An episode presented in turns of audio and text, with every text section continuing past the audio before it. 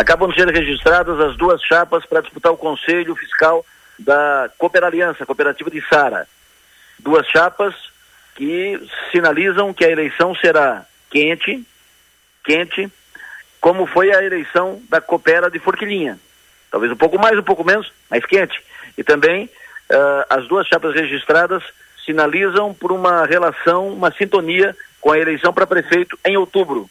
As duas chapas registradas uh, são ligadas à chapa 1, chapa de situação, ligada ao presidente Dedê e seus integrantes de diretoria, seus pares, seus aliados. A chapa 2, uma chapa de oposição, uh, que tem na, na retaguarda, no apoio, na articulação, a prefeita da Alvânia e outros empresários, o vice, o, o Jandir Sorato, e empresários da, de Sara, alguns inclusive dissidentes da atual diretoria. Dizem que a chapa 2 é uma articulação do PL, PSD, progressista. Se a chapa 2 ganhar a eleição, fica fortalecida essa, esse entendimento, fortalecida essa aliança, fica fortalecido esse entendimento, que pode ser o embrião, pode ser o caminho, pode ser um desenho para a eleição municipal. Uma chapa com a Dalvânia, o PSD de vice, o Michels, e o PP participando do governo.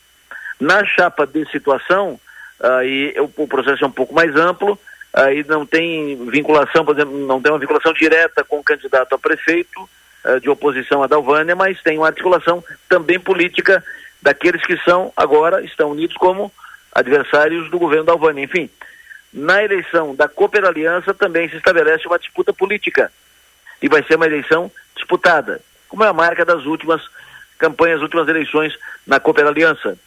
Estão na chapa 1 Jaqueline dos Santos, Juraci Machado Bombazar, João Batista Rodrigues. Estão também Rosa Maria da Silva Santos, José Luiz Rosa Custódio e Jaci Alves. São os nomes na chapa 1, que, chapa que disputa o Conselho Fiscal da Cooper Aliança. Na chapa 2, os nomes são Tiago Reco da Silva, Leonardo Casagrande Piazza, Júlia Paulino e também Leandro Gilson da Holt, Joy Luiz Daniel e Geraldo Otávio Brígido. São os nomes que estão nas duas chapas. Chapa 2 foi escrita poucos minutos antes das 6 horas da, da noite, que era o prazo fatal.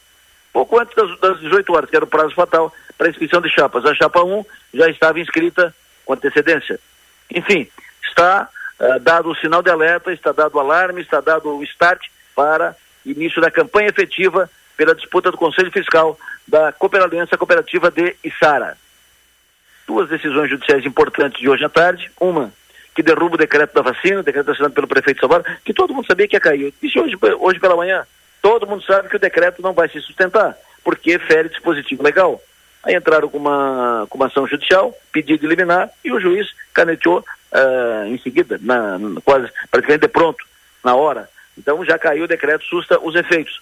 O juiz, inclusive, deu, deu a decisão e já comunicou, determinou a comunicação imediata à prefeitura, ao governo municipal. E a outra decisão, uh, decisão judicial, determina a demissão de todos os funcionários temporários contratados pela prefeitura de Uruçanga e contratação dos aprovados em concurso público. E deu prazo, estabeleceu multa. Essas duas informações, por sinal, estão agora no 48, 4 numeral 8 por com um detalhamento, inclusive com uh, trechos das decisões assinadas pelos juízes de Uruçanga e Criciúma sobre esse assunto.